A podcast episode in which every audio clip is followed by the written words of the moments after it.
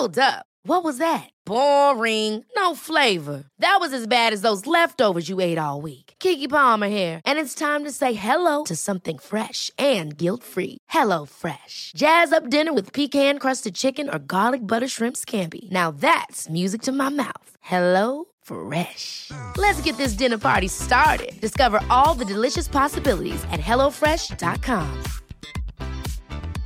Ready to pop the question? The jewelers at BlueNile.com have got sparkle down to a science with beautiful lab grown diamonds worthy of your most brilliant moments. Their lab grown diamonds are independently graded and guaranteed identical to natural diamonds, and they're ready to ship to your door. Go to BlueNile.com and use promo code LISTEN to get $50 off your purchase of $500 or more. That's code LISTEN at BlueNile.com for $50 off. BlueNile.com code LISTEN. Hey, it's Ryan Reynolds, and I'm here with Keith, co star of my upcoming film, If, only in theaters, May 17th. Do you want to tell people the big news?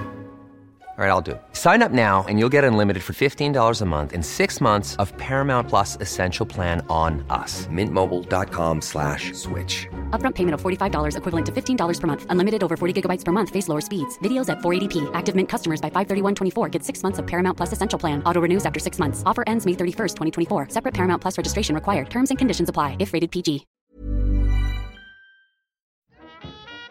Bienvenue sur le podcast du raisin et des papilles, le podcast qui vous parle du vin et de l'art de vivre en Alsace. Le bon vin, celui que tu bois avec tes copains, celui qui te donne des émotions. Vous aurez aussi nos coups de gueule et nos coups de cœur. Ouh là là. On va faire le trou normand, le calvadis sous les graisses, l'estomac se creuse et il n'y a plus qu'à continuer. Ah bon? Voilà, monsieur. Oui. Mais que- comment on boit ça? Du sec. Hum, Attendez. Moi c'est Mika. Moi, c'est Adrien. Bienvenue dans cet épisode de Raisin et des Papilles.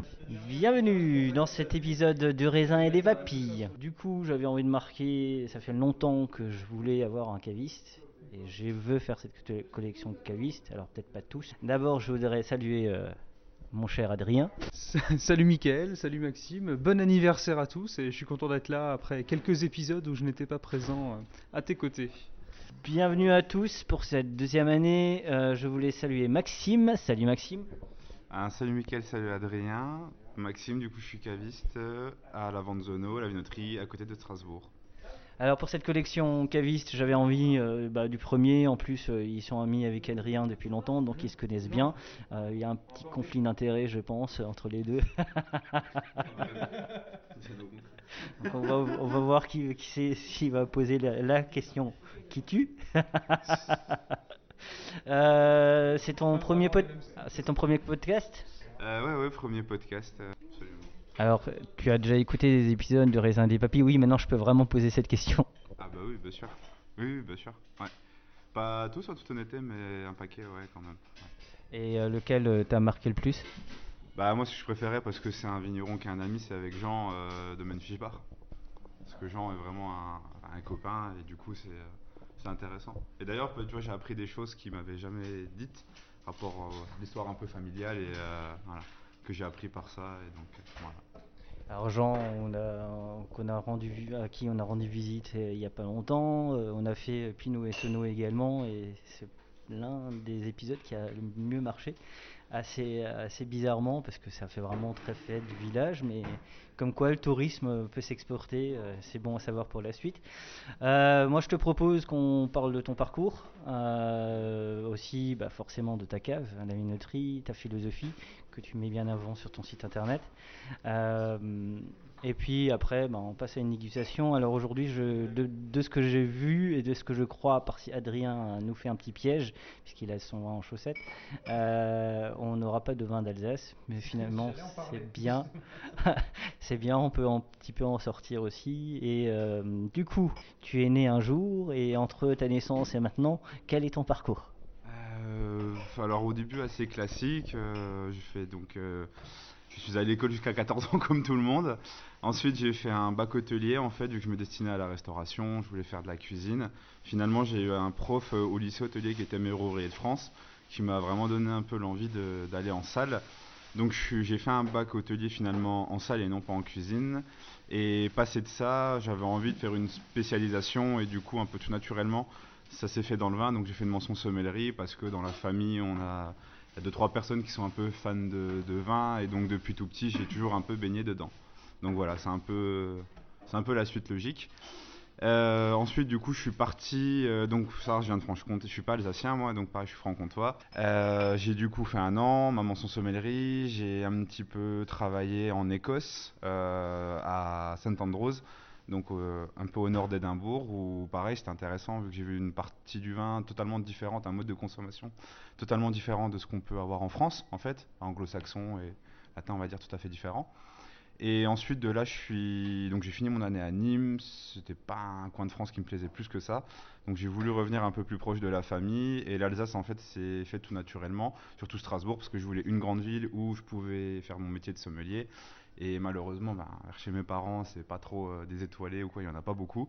Euh, C'était un peu compliqué. Donc Strasbourg s'est fait tout naturellement.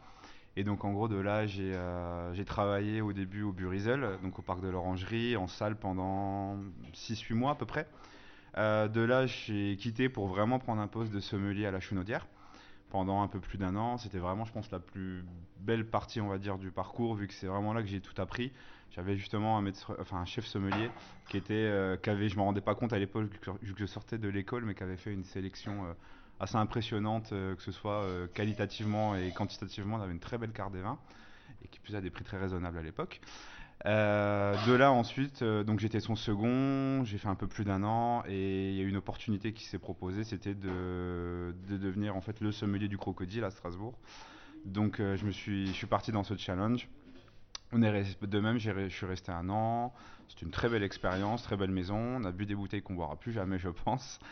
Et de là, ensuite, euh, par événement familial, j'ai voulu arrêter la restauration. Donc j'ai travaillé pendant un, an et demi dans une cave qui n'existe plus, qui était sur Egbolsheim, beaucoup plus traditionnelle euh, sur la sélection, on va dire. D'ailleurs, c'était intéressant pour apprendre le métier, mais c'était pas les sélections qui me, qui me correspondaient le plus.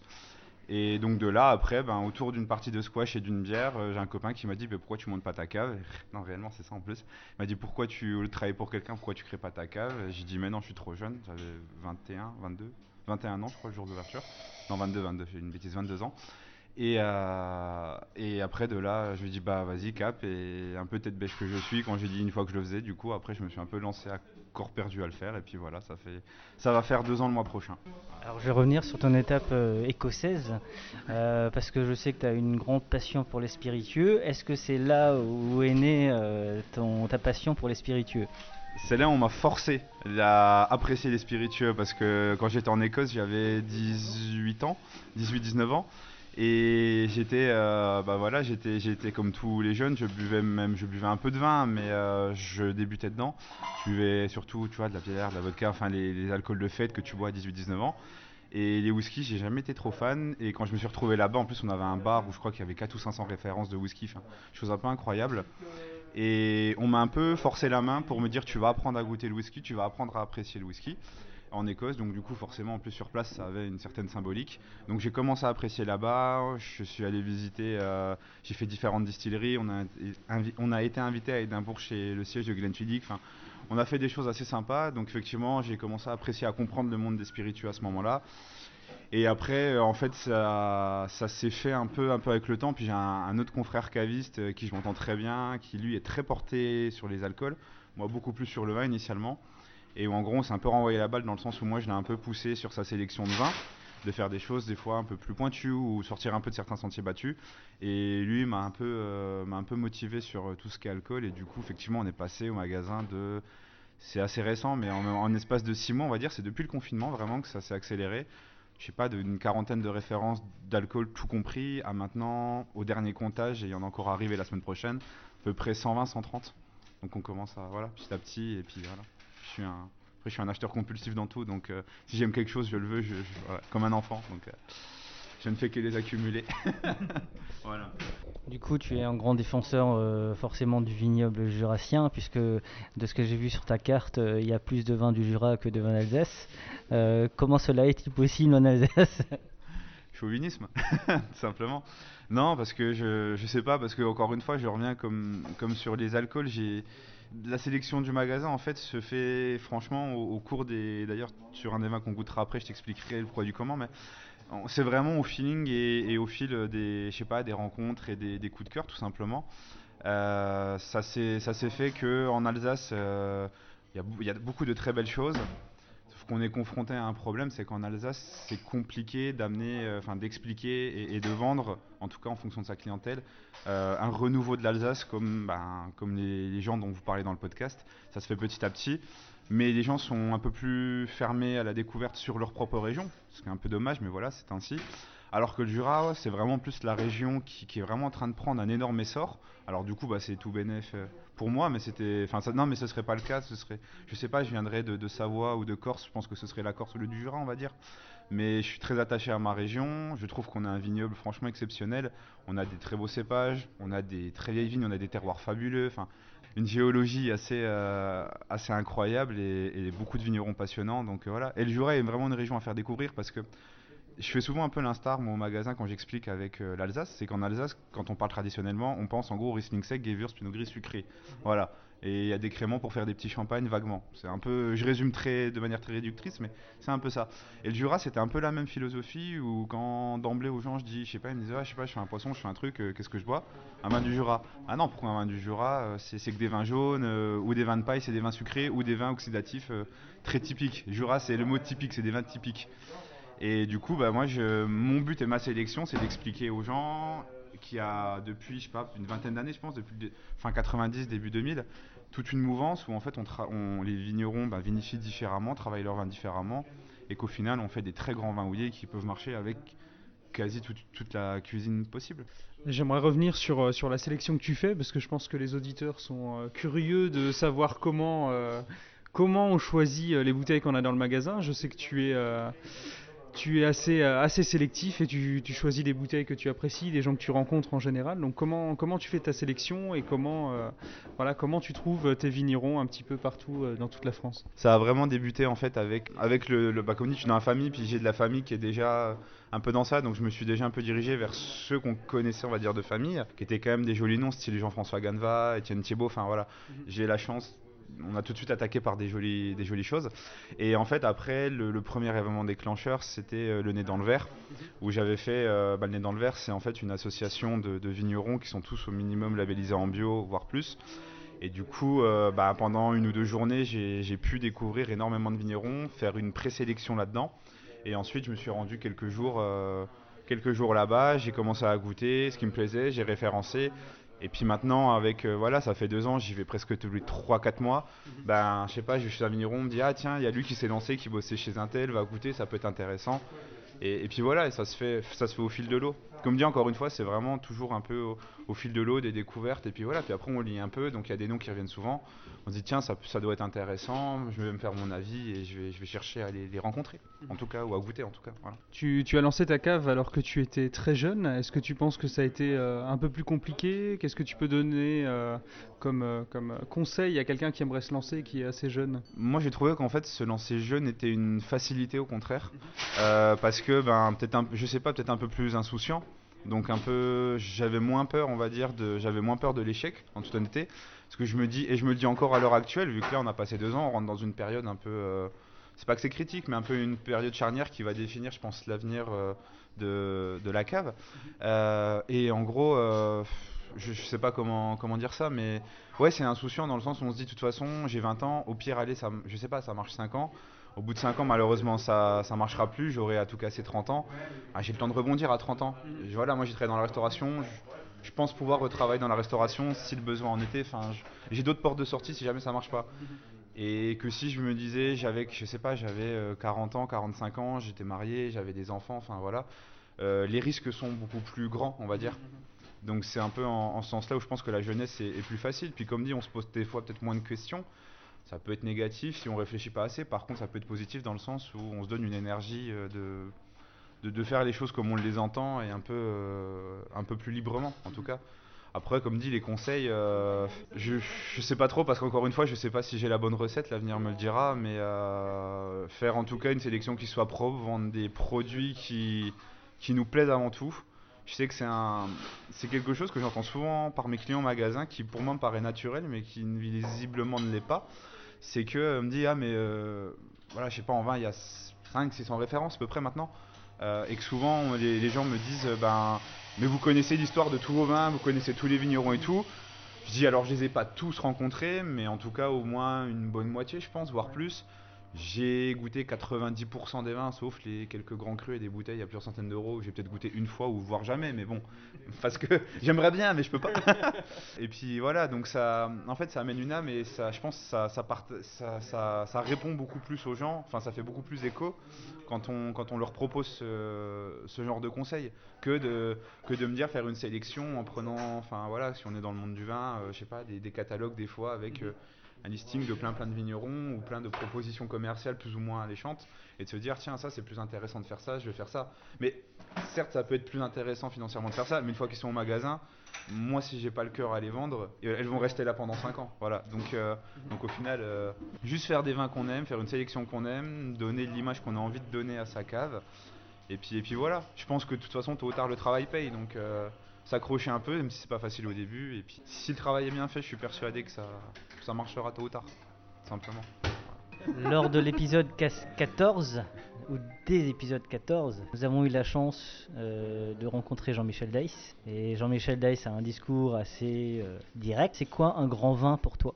Un vin qu'on euh, qu'on a envie d'ouvrir, qu'on a envie de partager, qu'on a envie de faire découvrir à ses copains en disant regarde ça c'est une vraie perle, tout simplement. Un vin que tu bois avec plaisir et qui te donne des émotions, en gros. Oui, non, en somme, ouais, c'est ça, ouais. Un, je sais pas, une, ouais, une, un- une bouteille qui, ouais, une bouteille où quand on la goûte, je me dis, purée, ça c'est waouh, et c'est, ça, c'est enfin voilà, ça, il y a du terroir, il y a, a l'humain derrière, et ça, c'est un grand vin, et pas forcément la grande étiquette. Tu Même parles de partage avec des amis, il y a une question qui est assez intéressante par rapport à un grand vin, c'est est-ce que un grand vin, tu oserais l'ouvrir avec n'importe qui? Ou est-ce que justement tu, euh, tu penses l'ouvrir avec quelqu'un qui, euh, qui est plutôt dans le monde du vin euh, à la base ou qui saurait l'apprécier en tout cas parce qu'il est un grand amateur de vin Ça c'est une question qui, euh, qui revient souvent, il y a des bouteilles où on se dit ah mince euh, c'est super bon mais est-ce que tout le monde peut apprécier un grand vin? Euh, Moi il y a certaines bouteilles que j'oserais pas forcément mais j'essaye d'ouvrir des bouteilles intermédiaires entre guillemets pour commencer à expliquer et puis amener vers, vers autre chose mais je pense que c'est une question qui peut être intéressante. Avec n'importe qui, non. Avec par contre n'importe quoi, oui. Dans le sens ouvrir une bouteille, je sais pas qui, qui, qui peut valoir une somme folle ou qui est, euh, etc. Avec un jambon beurre ou avec un, un bout de jambon ou un bout de fromage, ouais carrément. D'ailleurs, je trouve que c'est là le plus intéressant et c'est là où on prend, ça fait les meilleurs souvenirs. Après, avec n'importe qui, en fait. Pour moi, c'est pas une question, il y a une vraie réponse à donner. On va dire, j'ai certains grands vins qui peuvent être. En fait, un grand vin peut être grand vin pour toi. Enfin, pour toi, Adrien, par exemple, ça peut pas, ça veut pas forcément dire que ça sera un grand vin pour toi, Michael. Donc, c'est encore une fois très subjectif. Après, si on parle en termes de valeur, euh, une bouteille, je sais pas, plusieurs centaines d'euros. Encore une fois, euh, je, naturellement, vu que je me, je me suis fait un effort et c'était un, on va dire, un sacrifice financier d'acheter ça, oui, j'ai envie de la partager avec quelqu'un qui prendra le même plaisir que moi à le partager. Mais ça veut pas forcément dire avec un professionnel du vin. Ça peut être avec un ami qui est vraiment intéressé, je sais pas, qui est passionné de ce domaine ou que. Voilà. En tout cas, juste une personne qui va, qui va l'apprécier. Et la question de n'importe qui, je rebondis un peu dessus, mais ça, ça me relance en fait encore une fois avec. euh, c'est quelque chose que j'entends assez fréquemment au magasin. C'est des quand les gens se voient certaines bouteilles, à, je sais pas, 100, 150, 200, 300 euros, enfin voilà, des, des prix hauts. Ils me disent, mais, euh, mais est-ce que vraiment il y a un gap? Est-ce que vraiment il y a une différence avec une bouteille à 10, à 15, à 20, à 30 Et la réponse est toujours la même. Tout dépend du plaisir que vous y mettez. Et tout, tout dépend de, de l'investissement qu'on peut et qu'on veut y mettre, euh, que ce soit en termes de passion, en termes d'argent. C'est le même le gap qu'en en voiture. On va dire quelqu'un qui a les moyens. Bah, y en a qui adoreront rouler avec une Peugeot, d'autres qui auront s'acheter une Porsche. Non, pas, non, mais dans le sens où celui qui est passionné de voiture, il comprendra pourquoi une Porsche vaut ce prix-là, parce que c'est son plaisir. Alors que celui qui peut, mais qui n'apprécie pas les voitures, pourquoi il achèterait ça? Parce qu'il trouvera, il trouvera aucune différence. Donc c'est très subjectif, je pense, et c'est très personnel au final. C'est vrai que c'est une des, deux questions qui revient tout le temps dans le monde du vin. C'est un, comment choisir sa bouteille au supermarché, ce qui est une question euh, impossible à répondre. Et deux, est-ce que vraiment il y a une différence entre une bouteille à 10 et une bouteille à 60 Sur le YouTube américain, on voit beaucoup ça. Mais, euh, c'est intéressant, tu as parlé du, euh, goût qui est différent selon chacun. Y a une bouteille de bon vin va pas être euh, forcément bonne pour tout le monde et je sais que nous on a des goûts qui sont des fois euh, pas toujours euh, pas toujours les mêmes et c'est ça qui est intéressant aussi cette diversité là. Il n'y a pas de réponse absolue et quelqu'un qui met 97 sur 100 sur une bouteille de vin, c'est pas pour autant que qu'elle va être magnifique pour tout le monde. Et pour rebondir, qui est plus est sur les notes, et donc en général, ben, c'est c'est le cercle vicieux justement du monde du vin, c'est que la note, ça s'accompagne souvent d'une échelle de prix des fois spéculative, et qu'encore une fois, c'est un truc qui est, qui est ultra faussé, dans le sens, euh, si on parle vite fait du Jura, euh, par exemple les vins de Pierre Auvernois, qui sont euh, magiques, qui sont vraiment des. Alors je- voilà, moi j'ai eu de la chance d'en boire quelques-uns. J'en ai quelques-unes à la maison parce que j'ai des gens justement passionnés qui me les ont vendus à des prix honnêtes. Mais c'est une bouteille où où on peut dire voilà, on peut dire ah ouais ça sur internet j'ai vu ça vaut 300 400 euros. Sauf que c'est faux, c'est pas une bouteille qui vaut 300-400 euros parce que le vigneron, on va dire, je sais pas, il a gagné 30 euros sur sa bouteille. Donc en vrai, la vraie valeur de ce vin, c'est une à 30 euros et c'est pas la valeur spéculative qu'on y met à 400. Ou des grands vins comme je sais pas, la Romane Conti, c'est. Je vais pas vous donner les, les- les prix, enfin, les prix que ça peut valoir euh, à l'achat et les prix de revente, mais c'est. C'est faussement parce qu'on on se donne une image et un, un grade du prix d'un vin alors qu'il n'est pas du tout euh, juste rapport à, à ce que le vigneron en fait a gagné pour son travail. C'est ça qui est un peu. euh, Il y a- il y, a un très bon euh, passage avec Pierre Auvernois qui parle de ça dans le podcast euh, Le Bon Grain de l'Ivresse, du coup, qu'on vous conseille. Bah, on va continuer notre discussion, mais je trouve qu'il se fait un peu chaud, il se fait un peu soif. Place à la Place à la dégustation C'est parti.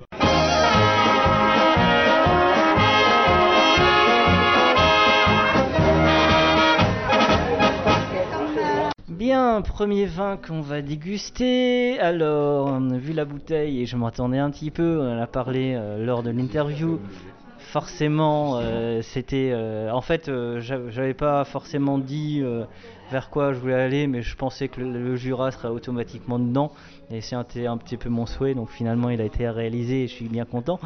Du coup, on va partir sur un blanc jurassien. Mais tu sais quoi, je vais te donner le micro, comme ça tu expliques un petit peu. Du coup, donc sur la cuvée, c'est la parcelière des Varons, cépage savagnin de chez Peggy et Jean-Pascal Buron-Fosse à Rotalier. Euh, on est en 2015. Euh, pour expliquer très rapidement le domaine, en plus, moi j'ai voulu amener cette bouteille parce que j'étais dans le Jura il y a deux- une semaine, deux semaines, il y a un ou deux week-ends, et je suis allé chez eux. On avait rendez-vous à 17h, on est reparti de là-bas, il était 22h. Ça me rappelle quelque chose. Ça a un peu. voilà. Ça a sorti le comté et le jambon, tu vois. Ça a traîné en longueur, mais c'était génial. Et en fait, ce qui est super intéressant, enfin, c'est pas pour faire de la pub ou pour faire euh, une distinction d'image, mais euh, ils sont à Rotalier. Et si tu as quelques amateurs euh, de Jura, il y en a beaucoup, je pense, qui vont tiquer Rotalier Ganva. C'est les voisins de Jean-François Ganva. En fait, ils habitent la maison au-dessus du chai de chez Ganva.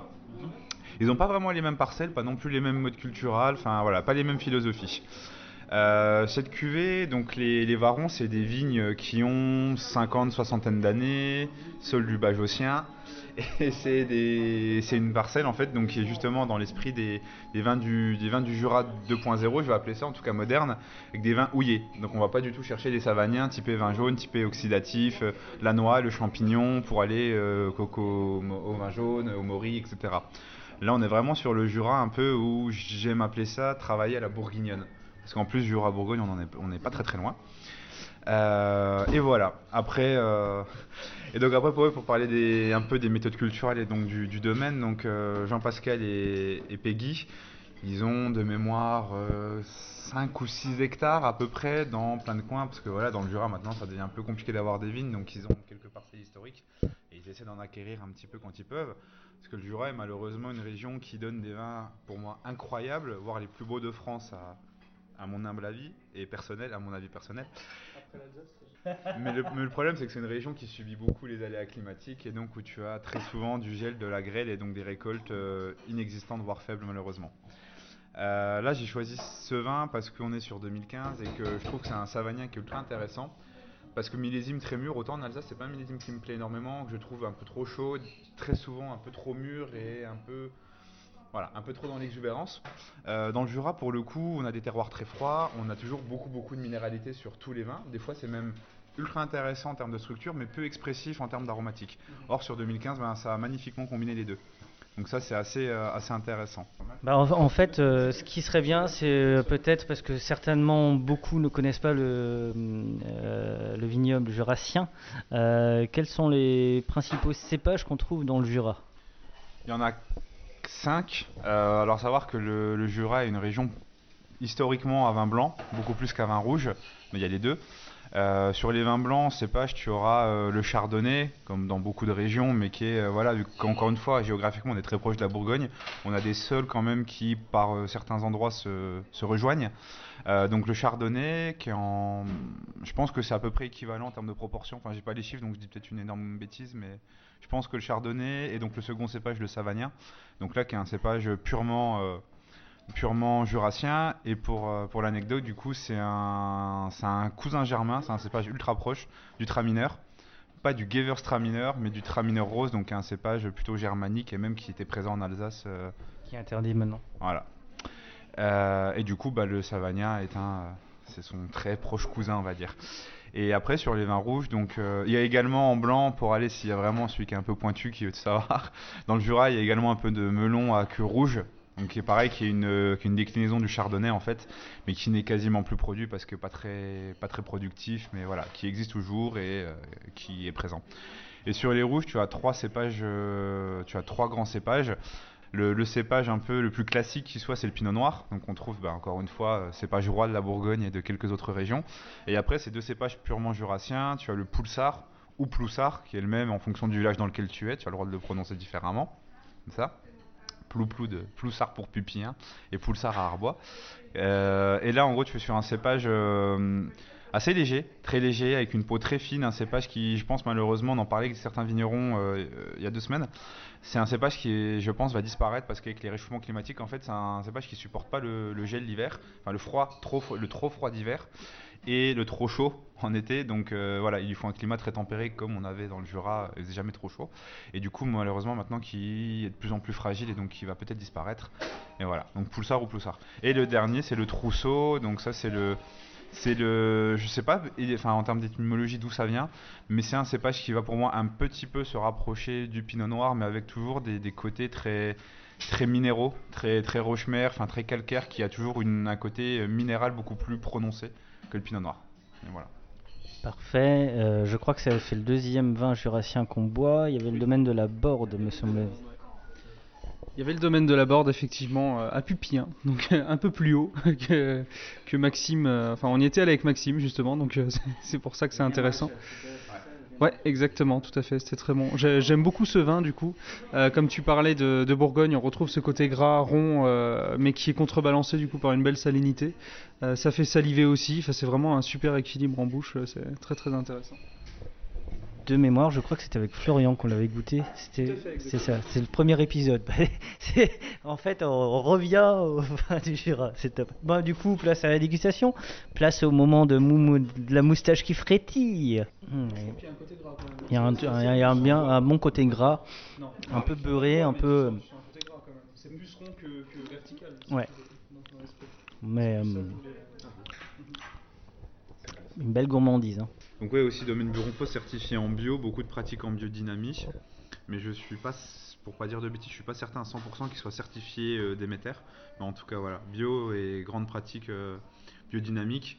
Et euh, certaines cuvées sont sans soufre, d'autres non, en fonction des, ben, du risque de refermentation et du millésime tout simplement. 15 de mémoire, il y en a très très peu du style 1 gramme à la mise en bouteille, donc des doses vraiment plus qu'homéopathiques. Là, on est vraiment sur les dernières bouteilles en fait en 15. euh, on va bientôt passer sur les 16. Les 16, c'est un millésime un peu plus, et même les 18, surtout 18 qui est un millésime très qui était un beau millésime en volume mais très capricieux à la cave. Et en fait, là, ils ont dû sur la même cuvée euh, mettre euh, 3 grammes, il me semble, à la mise en bouteille parce que sinon on avait des risques de, refermentation en bouteille, en gros. Donc ils nous ont cloué le bec, euh, comme, me disait Peggy euh, quand on était là-bas. Moi, je trouve que le côté gras lui va bien, un peu beurré, euh, un peu brioché. Ah, oui. Avec, oui, bah, forcément, c'est froid. Si on, partait, si on partait sur euh, une dégustation à la Jean-Michel Dice, on dirait euh, plutôt froid que chaud. Euh, prend trois papiers et on décide. euh, et puis, non, après, euh, t'en penses quoi? Bah comme toute euh, la sélection de Maxime. non, c'est super. Moi, j'adore aussi euh, le Jura. Euh, J'aime beaucoup l'Alsace. euh, L'Alsace reste première dans mon cœur au niveau des vins blancs. Mais, mais en Jura, c'est très intéressant cette minéralité qu'on trouve souvent, cette tension, cette salinité qu'on trouve sur beaucoup de, beaucoup de vins, que ce soit chardonnay ou savagnin d'ailleurs. On va pas forcément chercher le savagnin qui est le cépage le plus connu quand même, je pense. euh. Les, les, sava- les savagniens ont quand même, mais même euh, chimiquement, on va dire, les savagniens ont toujours plus d'acidité. Mhm. C'est euh, d'ailleurs c'est pour ça qu'on s'en sert à faire les vins jaunes, parce que pour faire des vins jaunes, il faut des, énormément d'acidité, sinon le vin n'arrive pas au bout des 6 ans. Mhm. Et euh, mais, après, c'est vrai que sur les chardonnays du Jura, encore une fois, parce que c'est des terroirs froids, parce que tu as, une géologie qui, qui le veut, Mhm. euh, et que tu as beaucoup de vieilles vignes avec euh, ben voilà, un vrai patrimoine, il y a toujours beaucoup de minéralité sur les vins. Euh, mais c'est vrai que le Savagnin, quand même, je pense sur la même parcelle, tu mets un char... bah, justement, ils ont aussi du chardonnay, tu Mhm. mets les deux cuvées de la même parcelle du même vigneron, tu trouveras quand même un peu plus. De manière générale, pour moi, tu auras un peu plus d'acidité, toujours plus de minéralité Mhm. euh, sur les Savagnins que sur les chardonnays. Mais après, tu as raison, dans, de toute façon, dans le Jura, euh, il n'y a pas beaucoup de vins outranciers. hein. C'est Mhm. très souvent des vins très, très racés, très minéraux, euh, parce que voilà, le, le style est ainsi. Ça fait sympa, c'est bien de commencer la semaine avec. il est midi, même pas midi, je crois. Si, il est midi 6, on a commencé. Non, en tout cas, c'est une belle découverte. Et c'est vrai que le Jura, euh, je comprends pourquoi tu as une grande. euh, Mais finalement, c'est bien parce que tu te démarques, peut-être. Avec, euh, ouais, je pense que. Alors, nous sommes évidemment, comme souvent en ce moment quand on enregistre à la Ball. Et ouais, je pense que mettez, mettez ça avec un Pokéball, un petit saumon, c'est plutôt pas mal. Je trouve que ça ramènerait euh, une petite beauté euh, au Pokéball. Bon, place au vin numéro 2. Quel est le deuxième vin que nous goûtons? Euh, second vin, donc c'est une 100% Syrah, c'est un vin de France du domaine de Gouille, c'est les Gabouillons. Et du coup, c'est un domaine qui est sur les hauteurs de, de Saint-Joseph à Saint-Jean-de-Museul. Voilà. Et on est dans quel département? L'Ardèche. Ah, Donc j'avais raison. Respecte les AOC. Respecte les Saint-Joseph, c'est quand même. euh, Ah, En fait, si, si, en fait, cette cuvée, justement, pour euh, le fond, euh, le domaine est un tout petit domaine qui a une, qui a une monoparcelle de 4. Le domaine fait 4 hectares 5 en gros. Et c'est du coup euh, un seul tenant de 4 hectares 5. Et si tu veux, ils gardent le cœur en fait des vignes pour faire la haussée de Saint-Joseph. D'ailleurs, ils ont une cuvée Saint-Jo classique et une avec un très vieux élevage, enfin un élevage en barrique très long. Et ils ont en gros tout le pourtour, si on peut dire, de, de la parcelle, qui volontairement, parce que pour eux c'est un peu moins bien, déclasse en, en vin de France. Mais techniquement, honnêtement, ce vin, pour beaucoup d'autres vignerons plus traditionnels où tu cherches plus de rentabilité, tu peux le mettre en Saint-Joseph. euh. D'ailleurs, euh, tu vends ça en Saint-Joseph, t'es pas volé, hein, clairement. hein. Mais voilà. Bah, goûtons, goûtons, goûtons. Goûtons. Donc on est sur un vin rouge. Je- mon Syrah forcément ça amène la- du vin rouge.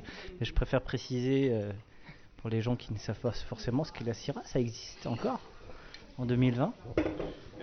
Euh, pour un peu l'anecdote où tu reviens sur la question du référencement, comment on fait le référencement, euh, enfin en tout cas comment je fais le référencement à la cave. Par exemple, domaine de Gouille, avec un copain, on est parti dans la vallée du Rhône à la base pour voir quelques vignerons. Et sur l'allée, on s'est arrêté le soir à Lyon pour euh, dîner, parce que bon, il y a quelques, voilà, Lyon capitale, belle capitale pour manger. Et on a ouvert une carte des vins. Il y avait des très grands noms, euh, des très grands noms de la vallée du Rhône qu'on voulait boire, mais il n'a pas voulu nous les vendre en disant euh, non, c'est trop jeune, euh, je m'y refuse, ça met, enfin c'est dommage. On dit ok, c'est toi qui connais tes vins, on te fait confiance et on dit bon bah alors choisis pour nous. Et du coup il nous a ramené justement un AOC Saint-Joseph de chez eux, mais sur un millésime un peu antérieur. Donc je n'avais jamais entendu parler de ce domaine et c'était un énorme coup de cœur. Et du coup, on est dans la vallée du Rhône. Le lendemain, quand on était sur la route, j'ai pris le téléphone et je dis ben voilà, on a goûté euh, dans ce resto à Lyon hier vos vins, on est, on est caviste, euh, on cherche à passer. Est-ce qu'on peut? On est allé au domaine, on a passé deux heures, on a goûté, fait un tour dans les vignes et puis on est reparti avec la voiture chargée. Et depuis, du coup, c'est au magasin. Mais comme quoi, il y a vraiment aucune, tu vois, c'est vraiment pas réfléchi à l'avance. Ça, c'était un coup de cœur d'un instant T et je dis bon bah ok, ça je prends pour la cave. C'est pour ça qu'on vous dit de pousser la, porte des cavistes, parce que souvent il y a souvent des coups de cœur, euh, disons des amitiés qui se créent, etc. Et au-delà du service exceptionnel que vous aurez chez les cavistes, vous avez forcément aussi euh, des vins qu'ils aiment et qu'ils ont envie de vous faire découvrir avant tout. Moment numéro 2 de la moustache qui frétille. Sur le premier, c'était c'était plutôt pas mal. Il y avait même, même l'œil qui a frétillé. Bon, le nez est parfait, alors on sent que c'est on est sur une syrah. hein, C'est Justement, le domaine, vraiment. de Gouille, le domaine de Gouille, ça a quelque chose de très intéressant. Parce que pareil, ils sont, alors ils sont même pas certifiés en bio, mais tu vois, ils travaillent leur sol au cheval. Ils ont un cheval qui se balade librement dans les vignes euh, toute la journée. Donc c'est, si tu veux, c'est l'esprit du vin naturel, mais avant qu'entre guillemets on le schématise. C'est ça qui est beau et c'est euh, c'est des vins moi que j'adore parce que c'est des vins d'antan pour moi tu vois c'est c'est des vins je pense que mon grand-père buvait c'était cet esprit le, le- le domaine, tu rentres, c'est une cour, il y a des poules, il y a le tracteur, il y a le labrador qui vient te monter, enfin tu vois, qui, qui, qui- qui vient vers toi, c'est assez drôle. Ils ont un pressoir, c'est peut-être un peu technique, mais en gros maintenant les pressoirs, si tu veux, c'est donc électronique, on va dire, c'est comme un airbag qui va gonfler gentiment des deux côtés, donc qui va presser les raisins.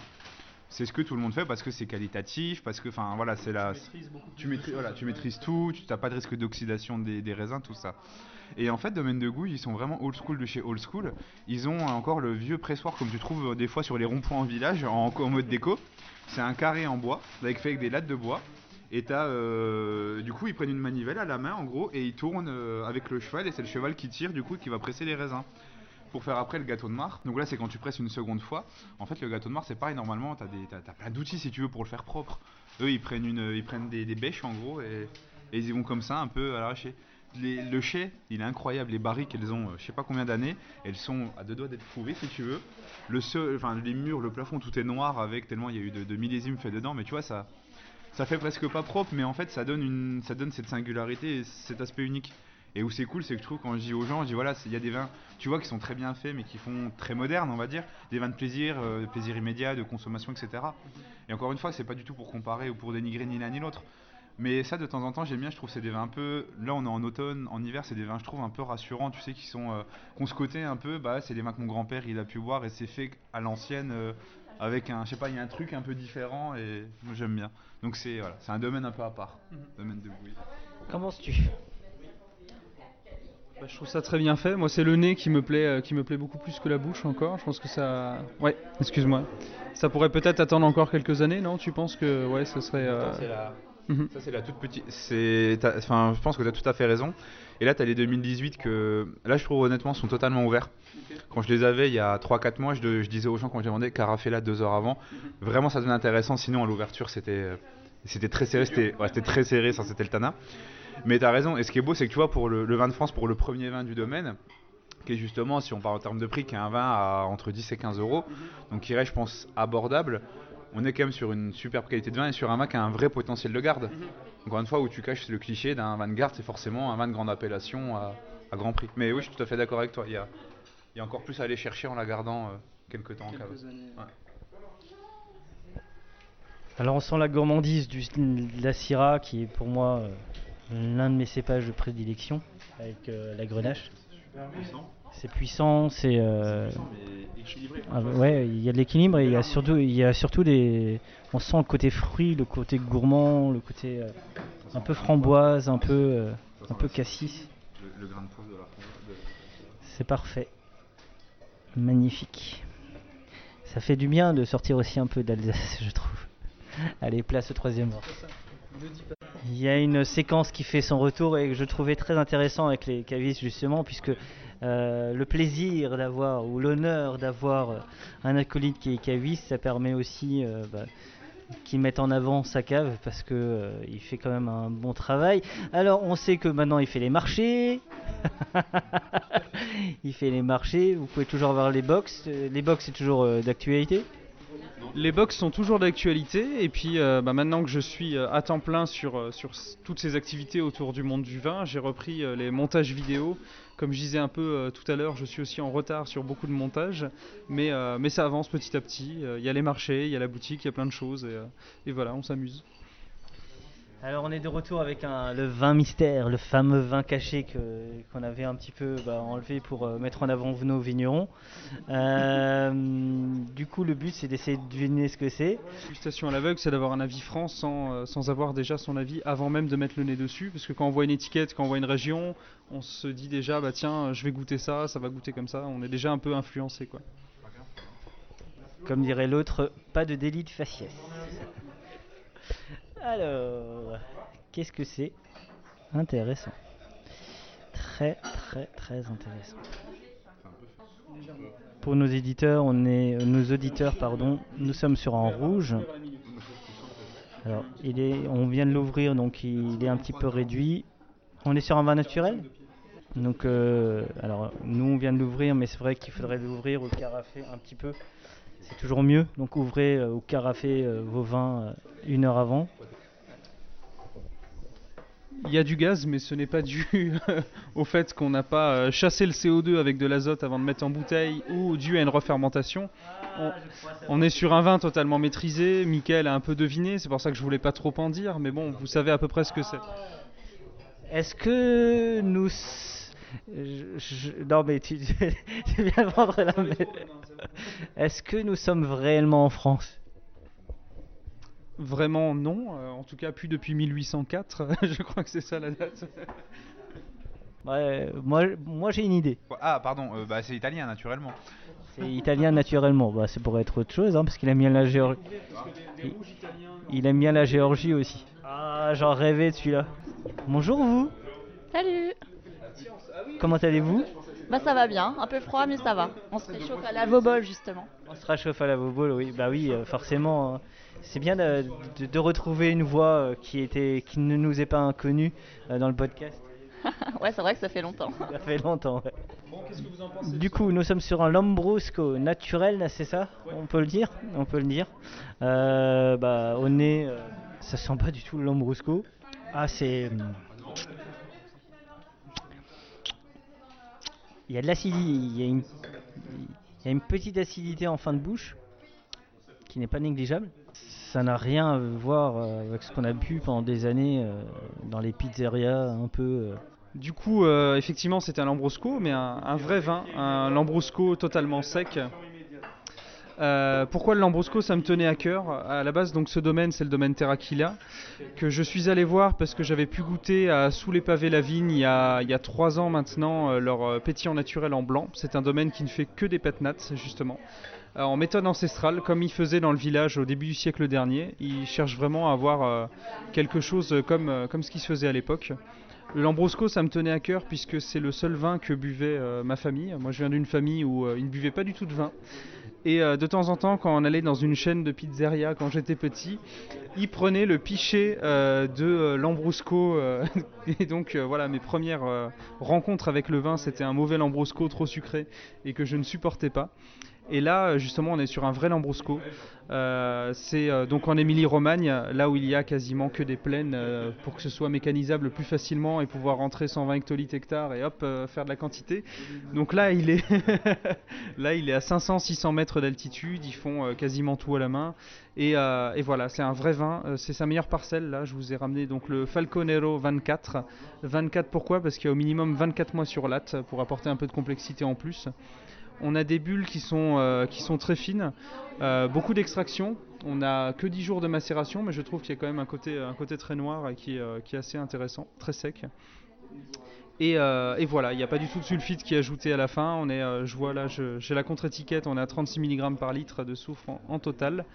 Et, et voilà, un vrai Lambrusco, moi qui me plaît, qui me plaît beaucoup.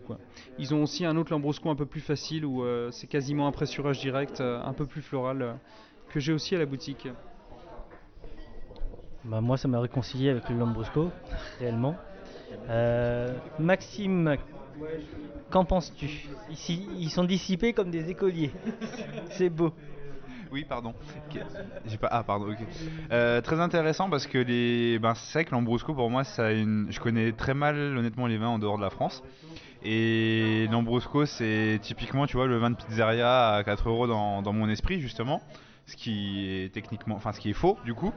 Et je trouve ça super intéressant. Et tu vois à quel point je connais mal les Lambrusco et j'étais surpris quand j'ai goûté au début. J'ai vu qu'il y avait du gaz. Enfin, du coup, que c'était effervescent. Je me suis dit, ah bah tiens, on a quelque chose qui est nature et du coup, faut un peu l'aérer pour enlever le gaz. Grosse erreur. Mais euh, non, c'est intéressant parce qu'effectivement, t'as- en fait, la bulle apporte de la fraîcheur et tu as une complexité digne d'un rouge avec une belle, euh, tu vois, d'un rouge à belle maturité, avec une belle extraction. Enfin, tu goûtes un grand rouge italien avec, euh, mais si justement pour casser cette puissance, tu as la bulle qui t'amène beaucoup de fraîcheur, qui rend la chose beaucoup plus digeste en fait. Donc c'est assez gourmand et hyper complexe à la fois. C'est ouais, très intéressant. Alors cette séquence m'avait manqué, je suis content de l'avoir retrouvée avec cette séquence-là. Euh, franchement, euh, c'est une belle découverte. On est vraiment loin d'un Lambrusco de pizzeria. Ben, alors, c'est pas réducteur, on n'est pas contre les pizzas, on aime bien les bonnes pizzas. hein.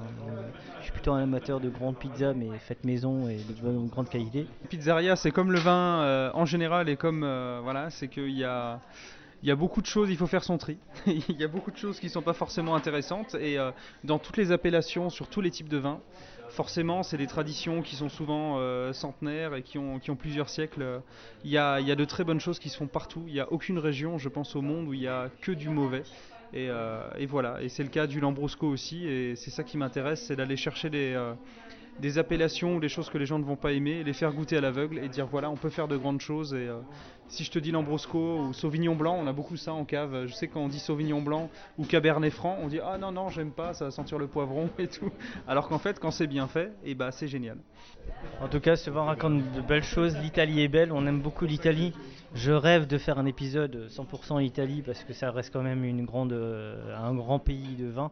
Euh, faut pas l'oublier. Alors j'ai contacté justement euh, Pierre euh, euh, d'Invino Veritas, justement qui est un grand fan avec sa grande moustache. Il y aura un duel de moustaches ce jour-là, ça sera assez passionnant, mais en tout cas il a envie de le faire.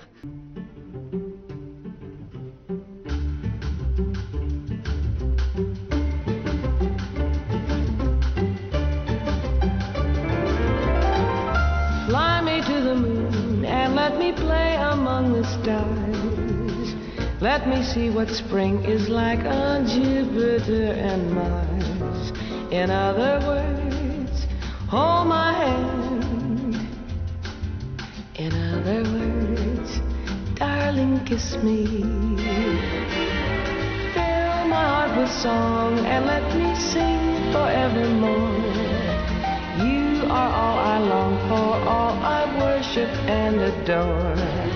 In other words, please be true. In other words, I love you.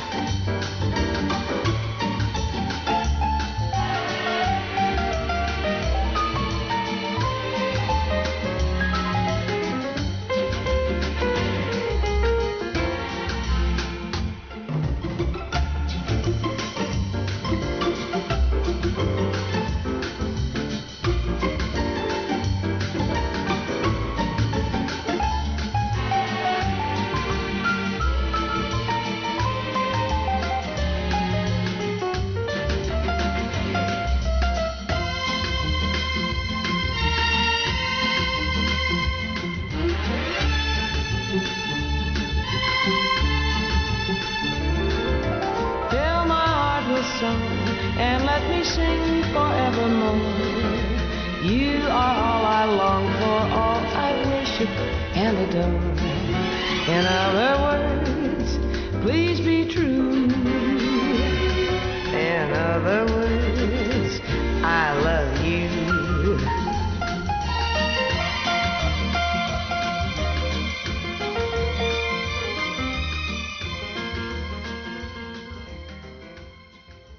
A une nouvelle séquence dans Du raisin et des papilles depuis quelques épisodes, puisqu'on a, euh, je collabore depuis longtemps avec euh, un copain euh, belge que j'aime beaucoup, d'ailleurs qui a fait les vendanges en Alsace, qui est d'ailleurs, je crois, toujours à l'heure actuelle en, Al- en Alsace. Il a fait les vendanges chez Banvart, il a fait les vendanges chez Aquilé. En, fait, il est, il est dans des beaux endroits parce que Banvart aussi, il est, il est sur la wish, il est sur la wishlist, euh, puisque j'aimerais bien faire une, euh, j'aimerais bien faire un épisode.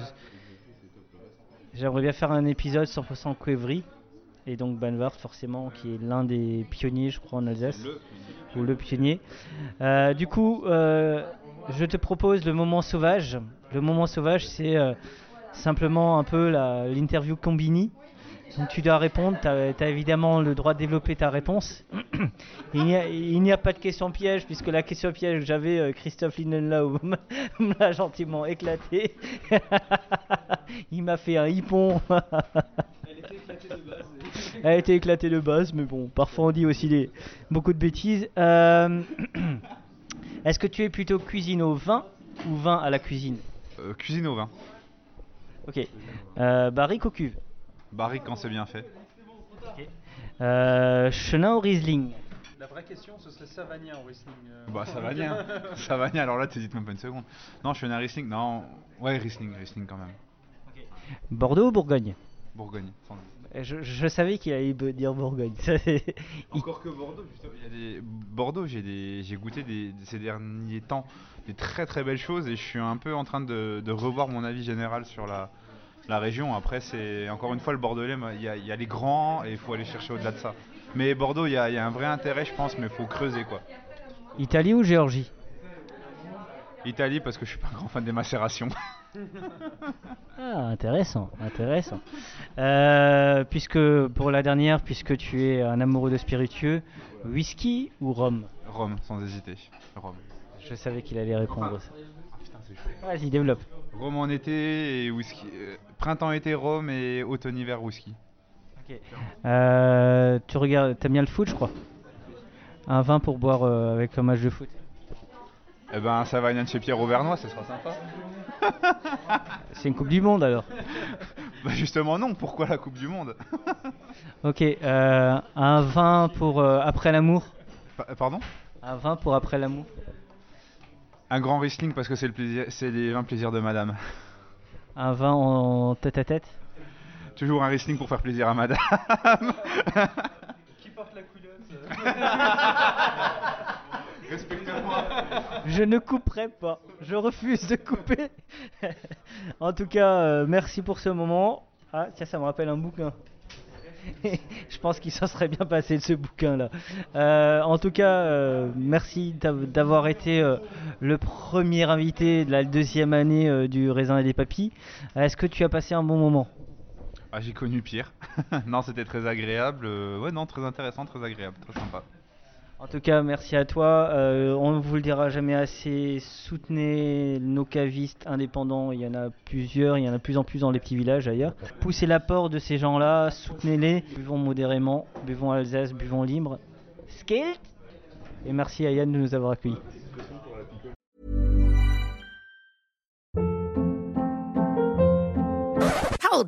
What was that? Boring. No flavor. That was as bad as those leftovers you ate all week. Kiki Palmer here, and it's time to say hello to something fresh and guilt-free. Hello Fresh. Jazz up dinner with pecan-crusted chicken or garlic butter shrimp scampi. Now that's music to my mouth. Hello Fresh. Let's get this dinner party started. Discover all the delicious possibilities at hellofresh.com.